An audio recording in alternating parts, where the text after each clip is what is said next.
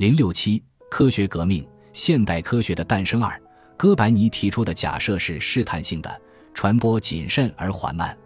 哥白尼直到临终前半身不遂、神志不清地躺在病榻上，才收到其著作《天体运行论》的印刷样书。而人类完全接受哥白尼的宇宙体系，又过了快一百年。开普勒在十七世纪早期对环绕太阳的轨道进行了测绘。这结合哥白尼的革命，扩大了可观测天体的范围，用动态的系统代替了静态的系统，并将可感知的宇宙变为行星沿椭圆轨道运行的新体系，将宇宙中心从地球转移到太阳的这一转变，对坚信地心说的人而言，无疑是一种冲击。然而，如果认为中世纪观念以人为本，那也是大错特错。中世纪观念认为。整体构造的中心是上帝，与天堂相比，世界是渺小的。人类占据的那部分住所，只是上帝创世地图的角落中的一个小圆点。大地和穹隆合在一起，也不过是一块小圆盘而已，困在上帝划分的界限之间，就像是用镊子夹住的绒毛一样。然而，人类在日新宇宙中的地位，至少和从前在上帝手中一样渺小，也许更渺小。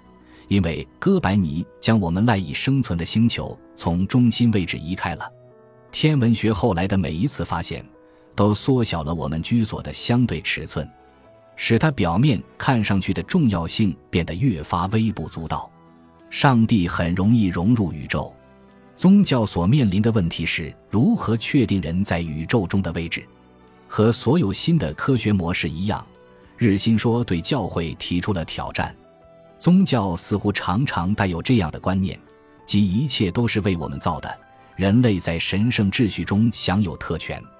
科学却毫不留情地打击了这一观念，因此很容易得出结论，认为宗教现在已毫无意义，并且在科学发现面前无容身之地。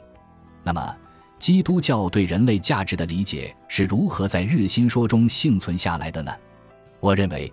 宗教不必来自对宇宙秩序的推理，它可以是对混乱的反应，对纷杂的反抗，因此更能让人理解宇宙秩序。的哥白尼主义并不难被接受，其与基督教似乎有冲突这一错觉是特殊情况的产物。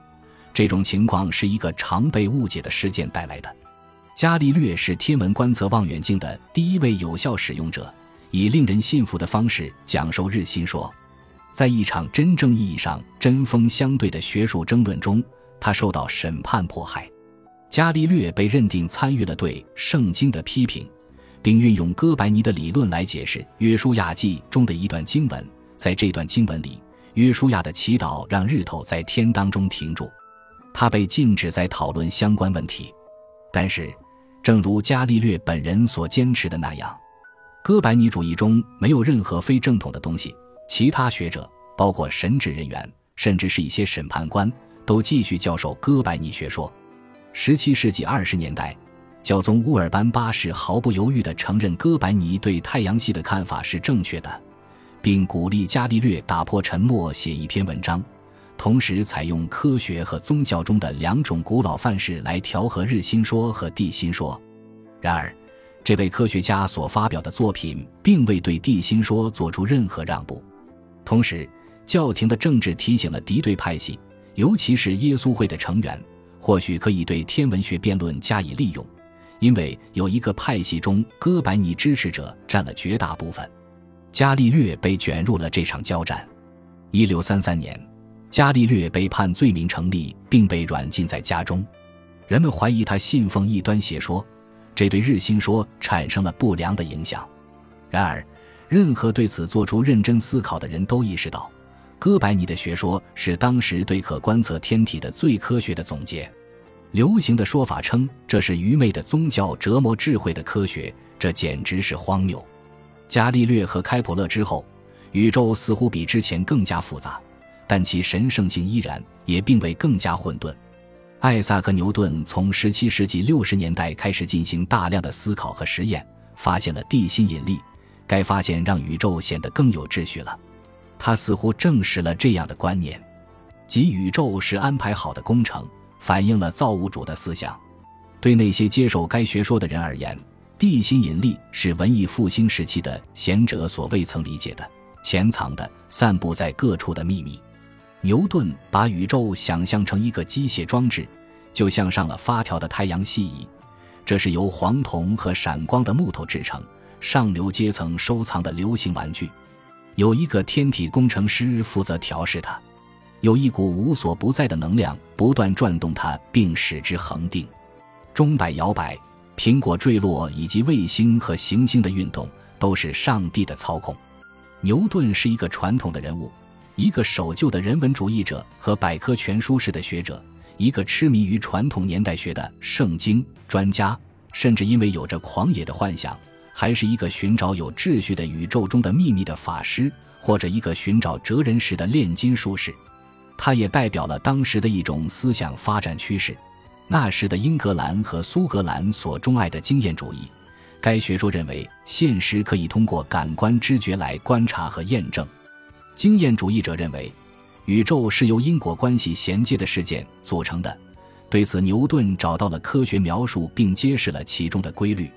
亚历山大·普柏为牛顿写下墓志铭：“自然法则在黑夜里隐藏。”上帝说：“让牛顿去吧。”于是有了光。